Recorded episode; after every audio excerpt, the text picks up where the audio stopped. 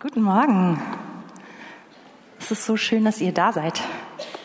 Es sah am Anfang heute sehr leer aus. Jetzt ist doch, sind ein paar Leute gekommen. Schön, dass ihr da seid. Wir hatten in der letzten Woche, in den letzten Wochen an vielen Stellen Tiefststand. So viele Leute waren krank. Mein, unser Sohn ist eine, in einer Kita-Gruppe mit elf Kindern und er war die Hälfte der Woche lang der Einzige, der da war. Alle anderen waren krank. Genau, also umso schöner, dass, es, dass ihr hier seid und alle, die, die krank zu Hause sind, die grüßen wir ganz, ganz lieb aus dem Livestream. Und wir, ja, wir beten, dass Gott euch so richtig berührt, euren Körper anrührt und dass es euch ganz schnell wieder richtig gut geht. Ja, Entschuldigung für alle, die so ein bisschen mitrechnen und denken, oh, heute ist definitiv mal jemand anders dran. Hey, sorry, ihr habt im Dezember so ein bisschen ein Abo.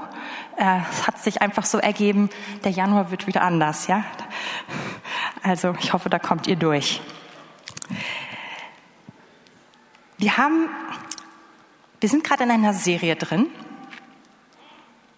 und wir haben, wir reden darüber, was bedeutet es, Jesus nachzufolgen? Was ist Nachfolge? Und wir sind zu diesem Punkt gekommen, wir haben Jesus nicht physisch hier unter uns. Wir können ihm nicht hinterher wandeln den Tag über. Aber Jesus hat uns den Heiligen Geist gesandt. Als einen wie ihn, als unseren Beistand. Als den, der uns führt, als den, der uns leitet. Und er ist dafür da, dass wir seine Gegenwart wahrnehmen, dass wir die Gegenwart des Vaters, des Sohnes erkennen, dass wir verwandelt werden in unserem Herzen und dass wir im Willen Gottes leben können, dass wir wirklich die Werke tun können, die er für uns vorbereitet hat. Amen. Und ihr Lieben, das ist wirklich möglich. Nicht für einige wenige, für irgendwelche ganz, ganz, ganz besonders heiligen Menschen in Amerika oder in Asien, sondern das ist das, was Gott für uns geplant hat, für dich, für dein Leben, für mich, für mein Leben geplant hat. Und es ist, es ist, es ist absolut real. Ich, ich habe vor vielen Jahren ähm, war ich war ich sehr fasziniert von von von diesem Werk über den äh, Bruder Lorenz, ähm, ein, ein Mönch, der, der so das gelernt hat, die Gegen, in der Gegenwart Gottes zu praktizieren. Und er hat irgendwann geschrieben, ich habe das Zitat nicht mehr so direkt gefunden, aber ich kann mich sehr gut daran erinnern, er hat geschrieben, dass er zu diesem Punkt gekommen ist, wo das Waschen der Teller. Und er war in der Küche eines Klosters und musste ganz unromantisch einfach die Mannschaft bekochen und danach abwaschen und sauber machen. Wo er geschrieben hat, dass das Abwaschen der Teller, dass es genauso beglückend ist, wie wenn er das Abendmahl des Herrn nimmt. Das ist in seinem Kontext sozusagen der maximale Moment der Begegnung mit Gott gewesen, wo sich die manifeste Gegenwart Gottes ja, äh, gezeigt hat. Und er sagte, da ist kein Unterschied. Ich spüre diese gleiche Beglückung. Ich könnte, es könnte nicht schöner sein. Und das ist das Ziel, dass wir lernen, in dieser Gegenwart des Heiligen Geistes zu leben und um ihm wirklich folgen zu können. Und das passiert nicht einfach so zufällig oder weil Gott gerade bestimmt hat, jetzt ist der Zeitpunkt dafür, sondern wir haben einen Anteil daran. Und das ist auch der Grund, warum wir das Leben von Jesus studieren und warum wir studieren, was hat er getan, um in der Gegenwart seines Vaters leben zu können. Was hat es ihm ermöglicht? Was sind diese wiederkehrenden Gewohnheiten, wo Jesus immer wieder zu zurückgekommen ist, die zeigen, dass es ist, was es einem erleichtert, die Gegenwart Gottes im Alltag, im Leben wahrzunehmen. Und da sind wir also gerade dran. Und letzte Woche haben wir ähm, uns damit beschäftigt, in diese bewusste Stille vor Gott zu gehen. Und heute wird es um etwas, eine andere Gewohnheit gehen. Und dazu können wir aufschlagen Lukas 2, Vers 46. Das ist die Passage, wo Jesus zwölf Jahre ist und seine Eltern sind zum Tempel mit ihm gegangen, sind umgedreht und er war nicht mit dabei. Und es geschah, nach drei Tagen fanden sie ihm, ihn im Tempel sitzend, mitten unter den Lehrern, wie er ihnen zuhörte und sie befragte. Es erstaunten aber alle, die ihn hörten, über sein Verständnis und seine Antworten. Und als sie ihn sahen, waren sie bestürzt. Ich lese gerade noch ein bisschen weiter, als ich vorher angegeben habe, Entschuldigung. Ähm, waren sie bestürzt. Und seine Mutter sprach zu ihm, Kind, warum hast du uns das angetan? Siehe, dein Vater und ich, wir haben dich mit Schmerzen gesucht. Und er sprach zu ihnen, weshalb habt ihr mich gesucht? Wusstet ihr nicht, dass ich in dem sein muss, was meines Vaters ist? Und sie verstanden das Wort nicht, das er zu ihnen sagte. Und er ging mit ihnen hinab und kam nach Nazareth und ordnete sich ihnen unter. Und seine Mutter behielt alle diese Worte in ihrem Herzen. Und Jesus nahm zu an Weisheit und Alter und Gnade bei Gott und den Menschen. Ich finde es interessant. Ich glaube, ich habe lange Zeit irgendwie eine verquere Wahrnehmung gehabt, was Jesus betrifft diesbezüglich. Und vielleicht geht es euch auch so. Ich habe das Gefühl, dass wir das manchmal, dass wir da unklar sind, dass wir vielleicht denken, Jesus ist aus dem Leib seiner Mutter hinausgekommen und hatte schon diesen Download der Tora oder des Tanach, des gesamten Alten Testamentes in sich drin, hat die Augen aufgeschlagen und gesagt, Shalom Mama, es steht geschrieben oder am Anfang schuf Gott Himmel und Erde. Aber so war es nicht.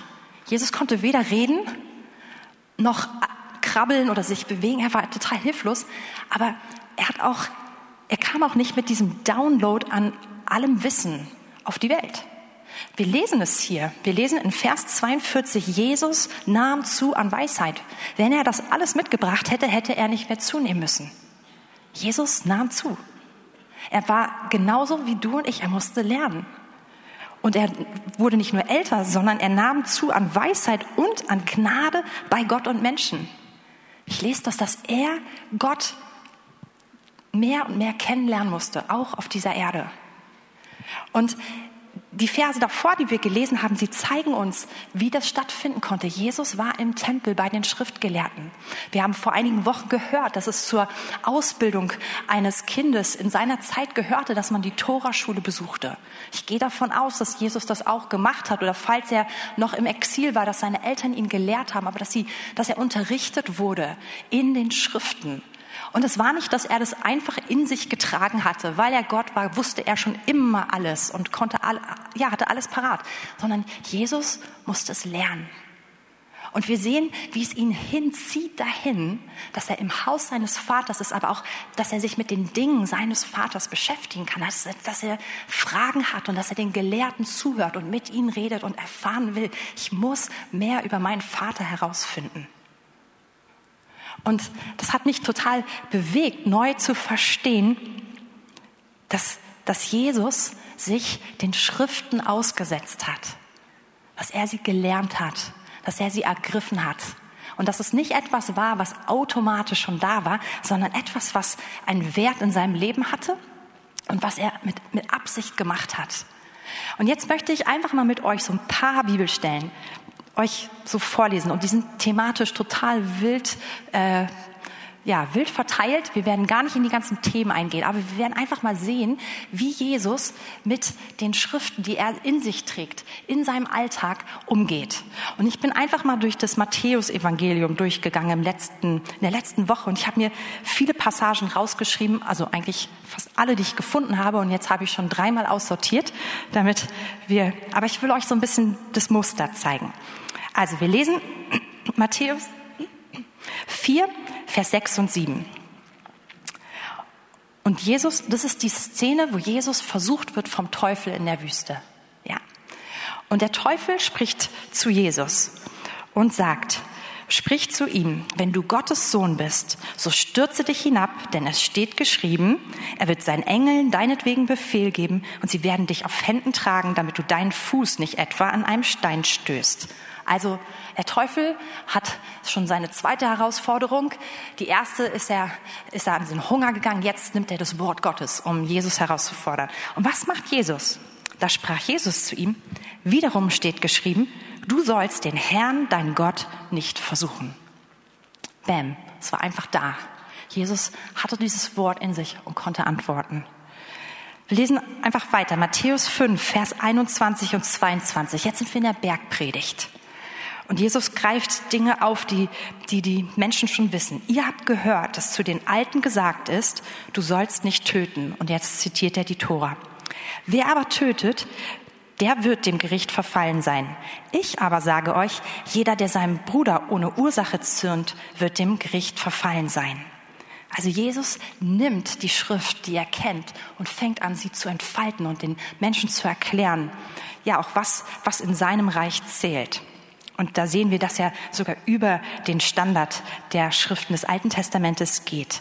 Matthäus 11 bis, äh, 9, Entschuldigung, 11, die Verse 11 bis 13. Das ist eine schöne Stelle. Und als die Pharisäer es sagen, sprachen sie zu seinen Jüngern, warum ist euer Meister mit den Zöllnern und den Sündern? Das ist das Mahl im Haus des Levi, dieses ähm, Zöllners. Jesus aber, als er es hörte, sprach er zu ihnen, nicht die Starken brauchen den Arzt, sondern die Kranken. Geht aber hin und lernt, was das heißt. Ich will Barmherzigkeit und nicht Opfer. Und hier zitiert er wieder die Schrift. Matthäus 13, Vers 13 und 14. Da sagt Jesus, als er gefragt wird von seinen Jüngern, darum rede ich in Gleichnissen zu ihnen, weil sie nicht sehen, äh, weil sie sehen, Entschuldigung, und doch nicht sehen und hören und doch nicht hören und nicht verstehen. Und es wird an ihnen die Weissagung des Jesaja erfüllt, welche lautet, mit Ohren werdet ihr hören und nicht verstehen, mit Augen werdet ihr sehen und nicht erkennen. Ah, jetzt kommt eine richtig schöne Stelle. Matthäus 21, Vers 12 bis 16. Und Jesus ging in den Tempel Gottes hinein und trieb alle hinaus, die im Tempel verkauften und kauften und stieß die Tische der Wechsler um und die Stühle der Taubenverkäufer. Und er sprach zu ihnen, es steht geschrieben, mein Haus soll ein Bethaus genannt werden. Ihr aber habt eine Räuberhöhle daraus gemacht. Und es kamen Blinde und Lahme im Tempel zu ihm und er heilte sie. Und als die obersten Priester und Schriftgelehrten die Wunder sahen, die er tat, und die Kinder, die im Tempel riefen und sprachen, Hosiana, dem Sohn Davids, da wurden sie entrüstet und sprach, ähm, Entschuldigung, und sprachen zu ihm, hörst du, was diese sagen? Jesus aber sprach zu ihnen, ja. Habt ihr noch nie gelesen, aus dem Munde der Unmündigen und Säuglinge hast du ein Lob bereitet? Oh, tolle Passage. Jesus nimmt zweimal Schriften des Alten Testaments und, und sagt, warum tut er diese Dinge und, und rückt Dinge in Ordnung. Matthäus 22, Vers 29 bis 31, da streiten die Schriftgelehrten oder sie wollen ihn, sie wollen ihn irgendwie fangen in seiner eigenen Rede und dann bringen sie das, diese Geschichte von einer Frau, die sieben Männer hintereinander hatte und zwar alles Brüder und einer nach dem anderen ist gestorben. Ähm, und dann fragen sie, ja, wie sieht das jetzt aus in der Auferstehung? Und, Matthä und Jesus antwortet und spricht zu ihnen, ihr irrt weil ihr weder die Schriften noch die Kraft Gottes kennt. Denn in der Auferstehung heiraten sie nicht, noch werden sie verheiratet sein, sondern sie sind wie die Engel Gottes im Himmel. Was aber die Auferstehung der Toten betrifft, habt ihr nicht gelesen, was euch von Gott gesagt ist, der spricht, ich bin der Gott Abrahams, der Gott Isaaks, der Gott Jakobs. Gott ist, es, ist aber ein Gott nicht der Toten, sondern der Lebenden. Sache geregelt, ne? Letzte Passage. Matthäus 27, Vers 46. Das ist Jesus, als er für uns am Kreuz hängt sein Leben gibt und alles auf sich nimmt. Und um die neunte Stunde rief Jesus mit lauter Stimme, Eli, Eli, Lama Sabachthani. Das heißt, mein Gott, mein Gott, warum hast du mich verlassen? Und er zitiert damit Psalm 22, Vers 2. Ich habe mir jetzt einfach mal die Mühe gemacht, euch so ein paar verschiedene, auch thematisch verschiedene Bereiche zu bringen, wo Jesus einfach die Schrift nimmt, die er in sich trägt und hineinträgt in den Alltag, in die Situation, wo er lehrt, wo er gefragt wird oder einfach, wo er lebt. Und es war für ihn ganz selbstverständlich. Und wenn das so ein wiederkehrender Teil seines Lebensstils ist, und er die Schrift dafür gebraucht hat, um zu erklären und zu korrigieren. Denkt ihr nicht, dass wir das auch brauchen? Als seine Jünger, dass es ein existenzieller Teil unseres Lebens mit ihm ist, dass wir die Schrift so achten, wie er sie geachtet hat und dass wir sie so gebrauchen. Worauf ich, was mich heute besonders bewegt, weil das Thema ja, das Wort Gottes und die Rolle des Wortes Gottes in unserem Leben ist riesig. Und es gibt so viele Straßen, in die man abbiegen kann, so viele Schwerpunkte, die man setzen könnte. Aber worauf ich heute hinaus möchte, dass ich denke, dass Jesus die Schrift nicht nur gebraucht hat, damit er besser lernen kann oder damit er Dinge richtig erklären kann, sondern ich glaube, dass Jesus die Schrift in sich getragen hat, weil sie ihm sein Vater offenbart hat, wie wir es ganz am Anfang gelesen haben, dass es ihn dahin gezogen hat und dass ihn die Schrift in die Gegenwart seines Vaters gezogen hat, dass er damit seinen Vater erkannt hat und mit ihm zusammen sein konnte. Und das ist einfach sozusagen mein, mein Ansatzpunkt heute, meine Sichtweise. Und jetzt möchte ich mit euch zu unserer Kernstelle heute gehen. Also wir sind jetzt schon einmal so quer durch das Matthäusevangelium gejoggt. Jetzt landen wir in Johannes. Und ich glaube, ihr wisst, worauf es hinausläuft. Aber wir haben heute schon gebetet, dass die, dass die Stellen, die Passagen, die wir schon so oft gelesen haben, die wir so gut kennen, dass sie uns ganz neu berühren. Johannes 15, Vers 10 und 11. Wenn ihr meine Gebote haltet, so bleibt ihr in meiner Liebe. Gleich wie ich die Gebote meines Vaters gehalten habe, das sagt Jesus, und in seiner Liebe geblieben bin. Das habe ich zu euch geredet, damit meine Freude in euch bleibe und eure Freude völlig oder vollkommen werde. Und diese Schriftstelle hier, der eine oder andere, der der sie selbst auch für sich schon studiert hat, wird wissen, dass hier in diesem Wort Gebote, Vers 10, dann ist nicht unbedingt die Gesamtheit der Schrift gemeint, da gibt es auch andere Worte, sondern das ist wirklich eigentlich das Wort Gebot, einzelnes Gebot, Anweisung, Befehl. Aber wir müssen natürlich auch sehen, dass die ein, ein großer Teil, ein, ein Teil der Schrift sind. Entschuldigung, jetzt bin ich verrutscht. Also dieses Wort steht sowohl für einzelne Gebote aus den zehn Geboten als auch für die alle, alle anderen übrigen 603, die wir im Alten Testament finden oder die die Juden so dort für sich rausgenommen haben. Aber ich glaube, dass hier nicht nur gemeint ist, dass Gott die Regeln, die Befehle seines Vaters eingehalten hat, befolgt hat und damit in seiner Liebe geblieben ist, sondern dieses Wort halten hat zwei Bedeutungen. Hat natürlich das, die Bedeutung etwas tun, aber es hat auch, und auch wenn man es herleitet, vor allem die Bedeutung festhalten, bewahren, nicht aus den Augen lassen, ähm, wirklich drauf aufpassen, etwas hüten. Und ich glaube, dass Jesus die Befehle, die Anordnung seines Vaters festgehalten hat, bewahrt hat und damit in seiner Liebe geblieben ist, in seiner Gegenwart geblieben ist. Und das, was Jesus braucht, brauchen wir auch. Ihr Lieben, wir können nicht seine Jünger sein, ohne so das Wort Gottes zu benutzen, wie Jesus es benutzt hat. Das ist nicht etwas für die, die es drauf haben oder für die, die so einen Hang zum Geschriebenen haben, die sowieso gerne lesen, für die Leseratten, sondern das ist das ist das existenzielle Werkzeug eines Nachfolgers Jesu, dass wir das Wort Gottes für uns ergreifen. Und jetzt lasst uns mal ein bisschen diese Passage weiter von weiter vorne angucken, die ich eben vom Ende her genommen habe. Wir starten in Vers 5, Johannes 15, Vers 5. Hier steht, ich bin der Weinstock und ihr seid die Reben. Wer in mir bleibt dieses Wort bleiben kann auch wohnen bedeuten. Wer in mir wohnt, ja? Und ich in ihm, er wohnt in uns. Das ist uns auch irgendwie schon klar. Der bringt viel Frucht. Denn getrennt von mir könnt ihr nichts tun. Und jetzt erklärt Jesus, wenn jemand in mir bleibt, nicht in mir bleibt, wird er weggeworfen wie die Rebe und verdorrt. Und solche sammelt man und wirft sie ins Feuer und sie brennen. Wenn ihr in mir bleibt, Vers 7, und, was steht als nächstes? Meine Worte in euch bleiben. Und hier sind es die Worte, nicht, nicht die Gebote, sondern das, was Jesus gesagt hat. In euch bleiben. So werdet ihr bitten, was ihr wollt, und es wird euch zuteil werden. Dadurch wird mein Vater verherrlicht, dass ihr viel Frucht bringt und meine Jünger werdet. Und Jesus beschreibt hier, dass wir dazu berufen sind, in ihm zu wohnen. Das ist doch unser Ziel. Darüber reden wir gerade. In seiner Gegenwart zu leben. Und Jesus sagt, wir sind dazu berufen, in ihm zu leben, in ihm zu wohnen, da drin zu bleiben und er in uns. Und wenn wir das tun, dann können wir bitten, was wir wollen. Und es wird uns geschehen. Aber was ist die Erklärung dazu, wie es funktionieren kann? Vers 7, wenn ihr in mir bleibt, in mir wohnt und meine Worte in euch bleiben.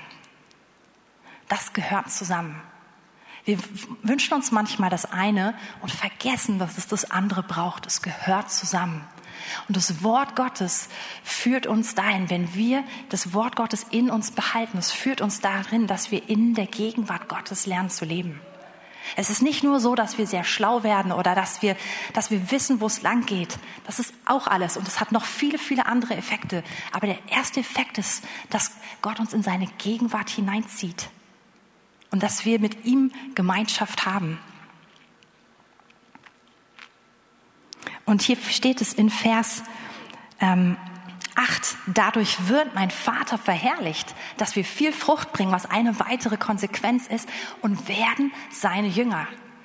Der, die Tatsache, dass wir, dass wir seine Worte in uns tragen und dass wir in ihm wohnen, macht uns zu Jüngern.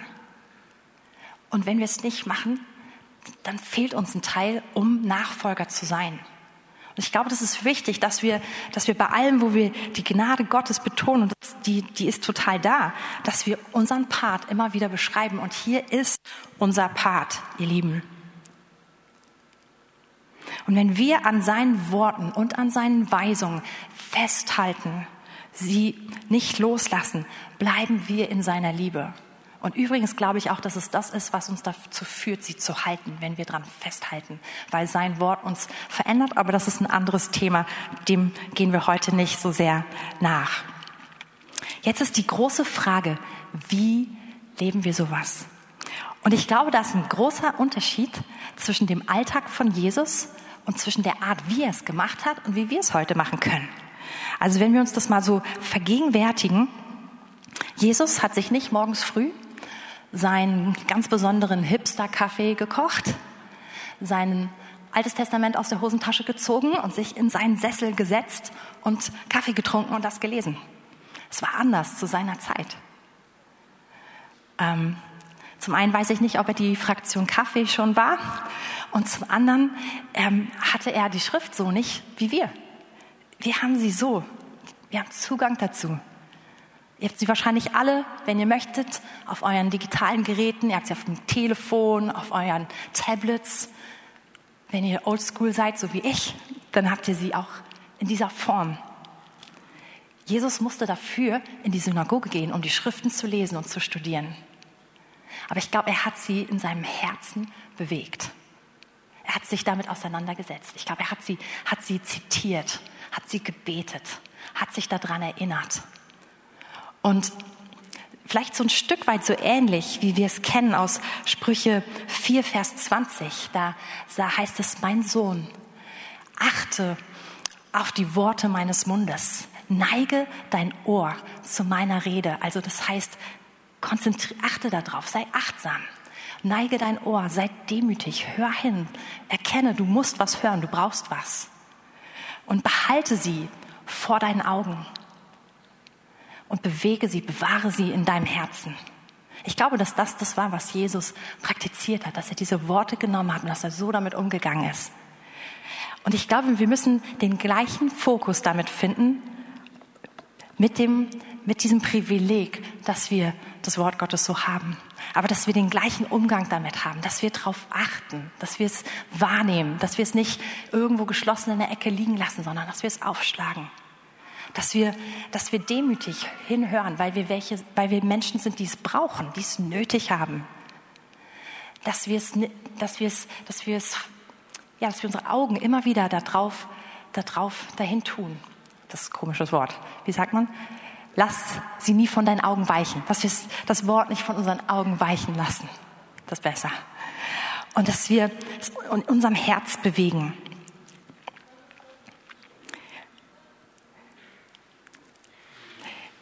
Glaube, so, so ähm, diese Wirksamkeit ist mir so ein bisschen in den letzten Wochen begegnet, so wie, wie Jesus mit dem Wort umgegangen ist, dieses, was ich gerade erklärt habe, mit ähm, anhand von einem, einem ähm, Tipptoy-Stift.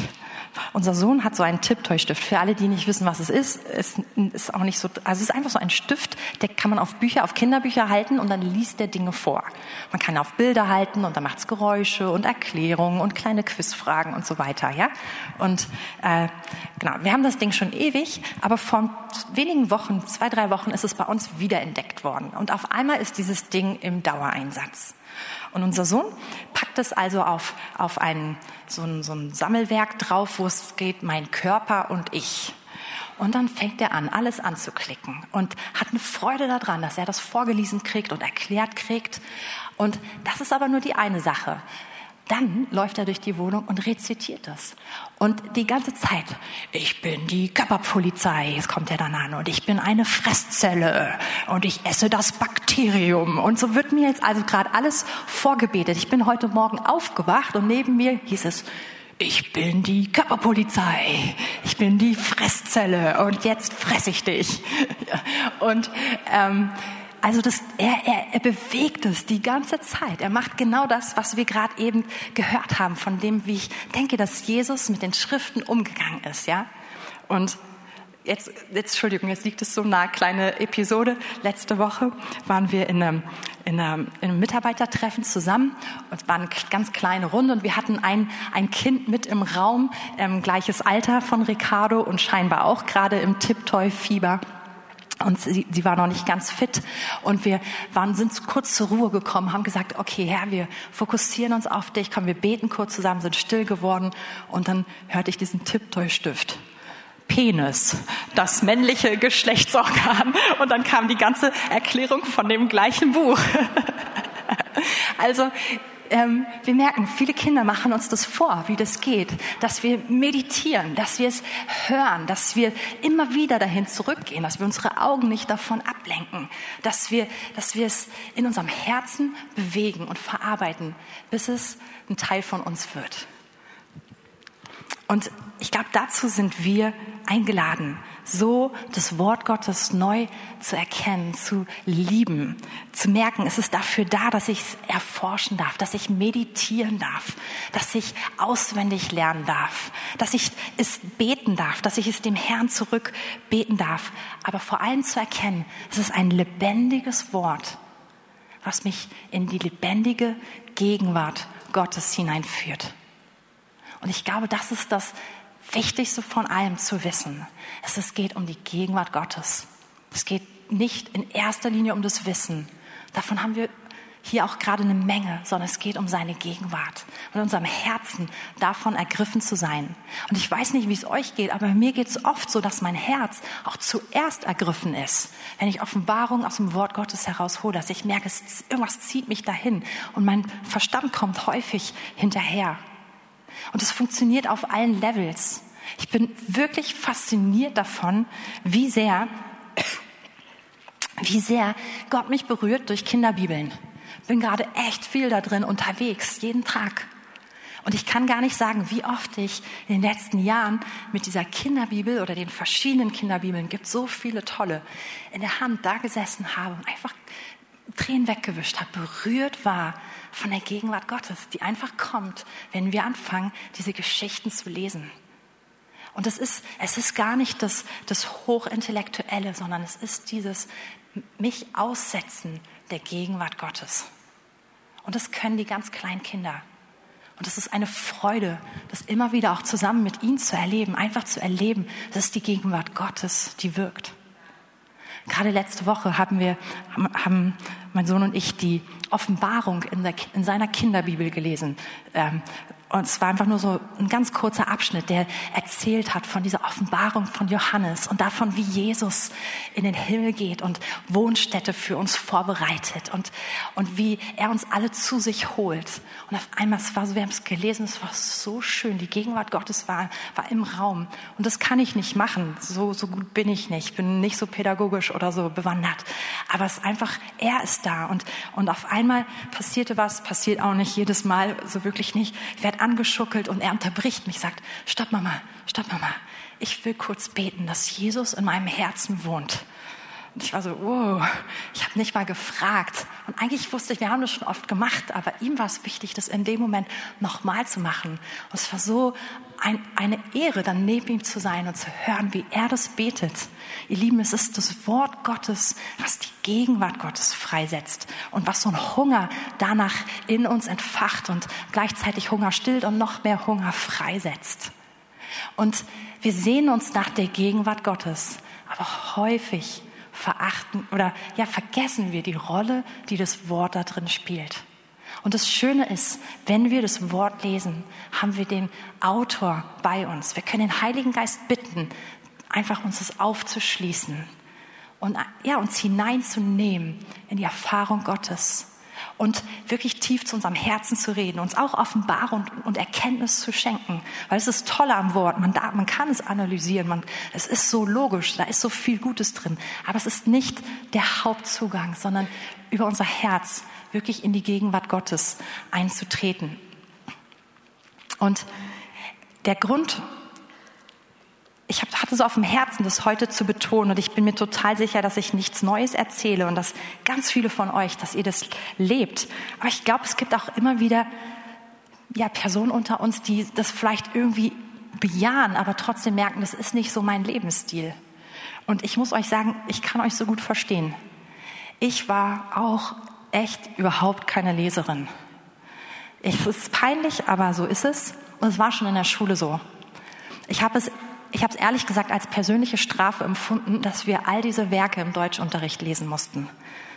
Äh, ich dachte, es ist nur dafür da, um mich zu foltern. Diese Sprache, die kein Mensch versteht. Sowieso alle sterben am Schluss, immer. Und ach, ich weiß auch nicht. Es war einfach anstrengend. Ich habe mich durchgequält, wenn ich es überhaupt zu Ende geschafft habe. Und wenn ich in der heutigen Zeit gelebt hätte, hätte ich wahrscheinlich mir immer die Zusammenfassung aus dem Internet runtergeladen. Die gab es damals noch nicht. Echter Bammer. Man musste wirklich in einen Laden gehen und sich eine Zusammenfassung kaufen. Und so groß war meine Liebe zu den Werken dann doch nicht, dass ich mein Taschengeld darauf verballert hätte. Aber ich war echt ein Meister da drin, irgendwie durchzukommen. Ich habe einmal, das war wirklich das, die, die, der peinliche Höhepunkt dieser Karriere. Es war irgend so ein Werk, ich weiß nicht mehr, was es war. Es könnte sowas wie der Schimmelreiter gewesen sein. Wir sollten es zu Ende lesen und irgendwie, ich habe es vergessen und vor mich hergeschoben und dann irgendwie nicht mehr geschafft. Und dann kam ich zum Unterricht am nächsten Tag, Deutschstunde, und ich erzählte meiner Nachbarin, ey, äh, ich habe es einfach nicht hingekriegt. Kannst du mir sagen, was passiert ist? Und sie hat es gelesen und erzählte mir also, was sie verstanden hatte und ja, was passiert ist. Meine Lehrerin kam rein und wollte mit uns reden und bemerkte, wie viele Leute in der Klasse das Ding nicht gelesen haben. Da wurde sie richtig sauer und meinte, okay, alle Zettel raus, wir machen jetzt einen Spontantest. Ich will jetzt von allen eine Zusammenfassung. Ich war so, uh, okay, ich habe also alles schön brav zusammengefasst, was meine Nachbarin mir gesagt hat. Und ich habe tatsächlich eine zwei Minus dafür bekommen. Und meine Nachbarin, die es gelesen hat, hat, glaube ich, eine 4 minus bekommen. ja, also so war ich drauf. Und ich war nicht bedeutend besser, was das Wort Gottes betraf. Wir hatten jede Woche diese stille Zeitzettel im Kindergottesdienst. Wir konnten immer abhaken, ob wir jeden Tag unseren Vers gelesen haben. Und wenn ich ganz, ganz gut drauf war, dann habe ich am Samstagabend oder Sonntagmorgen alle ganz schnell einmal irgendwie probiert aufzuschlagen und abzuhaken. Lügen wollte ich nicht beim Abhaken, aber meistens habe ich auch das nicht gemacht. Und ich, ich hatte Jesus lieb und es war mir völlig klar, ich folge ihm nach, aber ich habe nicht, lange nicht diesen Zugang zum Wort Gottes gehabt. Es tut mir auch richtig leid, das jetzt so, so zu merken. Und als ich 16 war, hatten wir das erste Mal so eine, habe ich so das erste Mal für mich so eine Ausgießung des Heiligen Geistes erlebt. Und, und das, der, das hat mich in eine ganz andere Ebene auch der Beziehung zu Gott hineingezogen. Und, und ich habe viel mehr Zeit mit ihm verbracht. Ich habe auch etwas mehr in der Bibel gelesen. Es hat schon etwas verändert in meinem Leben. Aber noch nicht so bedeutend viel einige Jahre später war so in meinem Leben eine zweite Welle des Wirkens des Heiligen Geistes. Für mich persönlich total intensiv, auch über Monate hinweg. Und in dieser Zeit ist etwas passiert, dass der Heilige Geist mich so richtig zum Wort geführt hat. Und dass ich dass ich gemerkt habe, dass ich nicht nur irgendwo auf irgendwelche Momente begrenzt bin und mich ihm aussetze und hoffe, dass ich irgendetwas erlebe, dass er mir irgendwie begegnet, dass vielleicht irgendein Gefühl ein besonderes entsteht oder irgend, er mir irgendwas zeigt, sondern er hat, er hat das getan, aber er hat mich gleichzeitig zum Wort geführt. Und ich habe erlebt, jedes Mal, wenn ich anfange es zu lesen, intensiviert sich alles. Ich, ich erlebe den Herrn so viel mehr. Ich genieße seine Gegenwart. Und er hat angefangen, in meinem Herzen einen Hunger nach dem Wort Gottes freizusetzen. Und ich möchte dir das einfach als Zeugnis sagen, weil man kann so leicht denken, ja, die einen, die haben es einfach und die anderen haben es nicht. Nein, nein. Wir alle dürfen Nachfolger werden. Wir alle dürfen Jünger werden. Und wir alle dürfen erwarten, dass der Heilige Geist uns das Wort Gottes aufschließt und dass er uns mit hineinnimmt in die Gegenwart Gottes. Und dass unsere Herzen brennen, während wir es lesen, dass wir berührt sind davon. Und ich möchte abschließen mit Psalm 1.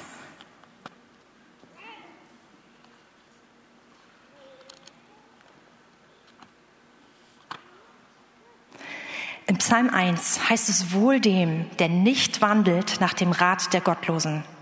Und hier in der Fußnote meiner Bibel steht, dass mit dem Gottlosen ein Frevler gemeint ist, nämlich jemand, der äußerlich zum Volk Gottes gehört und der das Gesetz Gottes kennt, aber der sich bewusst, der es bewusst missachtet. Also damit sind nicht die gemeint, die nichts kennen, sondern, sondern die, die es nicht, die es kennen, aber die es nicht nicht nutzen oder sich sogar dagegen auflehnen. Also wohl dem, der nicht wandelt nach dem Rat derer, noch tritt auf dem Weg der Sünder, noch sitzt, wo die Spötter sitzen, sondern der seine Lust hat am Gesetz des Herrn. Und hier ist mit dem Gesetz seine gesamte Lehre gemeint. Und der über seinem Gesetz, über seinen Worten, seiner Lehre nachsinnt, Tag und Nacht, der darin forscht, auch wörtlich, oder auch darüber meditiert. Der ist wie ein Baum gepflanzt an den Wasserbächen, der seine Frucht bringt zu seiner Zeit und seine Blätter verwelken nicht und alles, was er tut, gerät wohl. Und jetzt lass uns mal ganz kurz den Anfang von Vers 3 angucken. Der ist wie ein Baum gepflanzt an Wasserbächen. Wir gehen so schnell dahin, wenn wir das Wort Gottes nehmen, dann bringen wir Frucht. Und das stimmt. Aber zuerst einmal, wir sind am Wasserbach. Wir sind verbunden mit dem, mit dem Strom Gottes. Und ist das nicht das, worin wir sein wollen? Der Strom Gottes? Wir lesen in unseren, wir lesen in unseren, oder wir hören in unseren Kreisen viel vom Strom des Geistes. Und hier, ich glaube, hier, hier ist er. Wenn wir, wenn wir das Wort Gottes, wenn wir darin, darin verweilen, wenn wir das studieren, darin forschen, darin meditieren, dann sind wir gepflanzt in seiner Gegenwart, an dem, was fließt. Der Heilige Geist wirkt. Und das andere kommt eigentlich erst danach. Und er bringt seine Frucht zu seiner Zeit und seine Blätter verwelken nicht. Das Wort Gottes führt uns in die Gegenwart Gottes, führt uns zu dem, wonach wir uns sehen. Es stillt diesen Durst in uns drin. Und das ist meine Einladung heute, dass wir dem noch mehr Raum geben in unserem Leben, dass wir es noch mehr genießen. Das ist ein Genussrezept hier. Das heißt wohl dem, andere Übersetzung, glückselig der, der das tut. Du wirst wirklich glücklich. Du wirst nicht gut richtig, du machst nicht alles richtig, sondern du wirst glücklich. Und ich möchte uns heute als Abschluss einladen. Wir sind gut in der Zeit heute, oh, dass wir das zusammen machen. Andreas, schaffen wir es irgendwie, ähm, Psalm 1, die Verse 1 bis 3 mit Schwerpunkt 2 und 3 an die Wand zu bringen? Oh, sehr gut. Guck mal, jetzt haben wir den, wir haben hier ein bisschen auf, ausgelassen, den Vers 1 weil dann haben wir den Platz für Vers 2 und 3. Würdet ihr nach oben kommen? Und ich möchte uns jetzt einladen, dass wir uns jetzt einfach ganz wenige Minuten nehmen. Ich will nicht darüber reden, wie gut ein Essen schmeckt, sondern dass wir es zusammen jetzt genießen. Dass wir jetzt das Wort Gottes in uns reinnehmen. Falls du nicht von der Entfernung lesen kannst oder überhaupt nicht lesen kannst, lese ich es jetzt noch einmal auch einfach für dich vor. Hier steht wohl dem. Und jetzt gleich springe ich in Vers 2, der seine Lust hat am Gesetz des Herrn, an der, damit ist gemeint die gesamte Weisung und Lehre des Herrn, der über seinem Gesetz nachsinnt, Tag und Nacht der ist wie ein Baum, gepflanzt an Wasserbächen, der seine Frucht bringt zu seiner Zeit und seine Blätter verwelken nicht und alles, was er tut, gerät wohl. Und ich möchte dich jetzt einfach einladen, dass du diese Verse jetzt für dich nimmst, dass du sie langsam liest. Erstmal einmal, vielleicht zweimal, wenn du Lust hast, ein drittes Mal. Und dass du dann anfängst zu schauen, wo bleibst du hängen. Das kannst du bewegen, einfach in deinem Herzen. Oder du kannst es auch nehmen und anfangen zu beten. Sagen, danke Herr, dass ich ein Baum sein darf, gepflanzt an deinen Wasserbächen und einfach es auszuführen.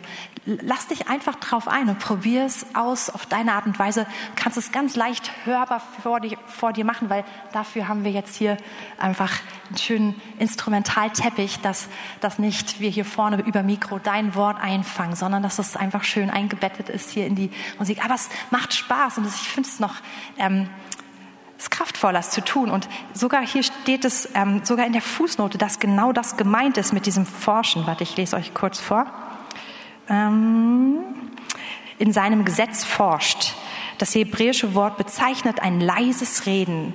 Wer über der heiligen Schrift nachsann, las sie dabei halblaut. Also ich möchte euch einfach mal einladen, so das auszuprobieren, was Jesus ganz, ganz geläufig war. Das machen wir jetzt zusammen. Und Heiliger Geist, wir laden dich ein, dass du uns ins Wort hineinziehst. Wir danken dir dafür, dass du ja unser Beistand bist, dass du uns lehren möchtest, im Alltag mit dir verbunden zu sein. Und wir danken dir, dass du das Wort nutzt, um uns in die Gegenwart Gottes hineinzuziehen. Und wir danken dir, dass du dieses Wort auch nutzt wie ein Depot, was den ganzen Tag über wirkt worüber wir nachsinnen, was wir mitnehmen können, worüber wir beten können. Und Heiliger Geist, wir laden dich einfach ein. Wir brauchen dich. Wir brauchen dich. Danke dir, dass du uns in die Gegenwart Gottes führst, auch jetzt, indem wir lesen.